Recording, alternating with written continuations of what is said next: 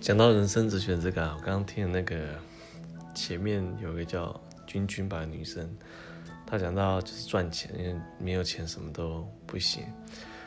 其实我觉得这可以应该还要再深入一点思考。如果是我的人生哲学，我我不会觉得叫做赚钱，而是叫做做一些重呃做你想要做的事情，你把你的事情做好。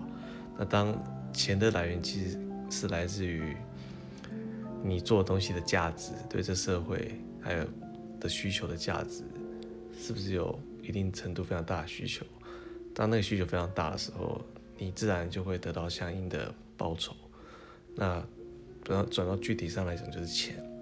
所以应该导念导到一个观念，应该是我觉得对我来讲，我的哲学，如果对于我的小孩子的话，一定就是让他去做他喜欢做的事情，把它做到最好，考虑到能不能帮助别人。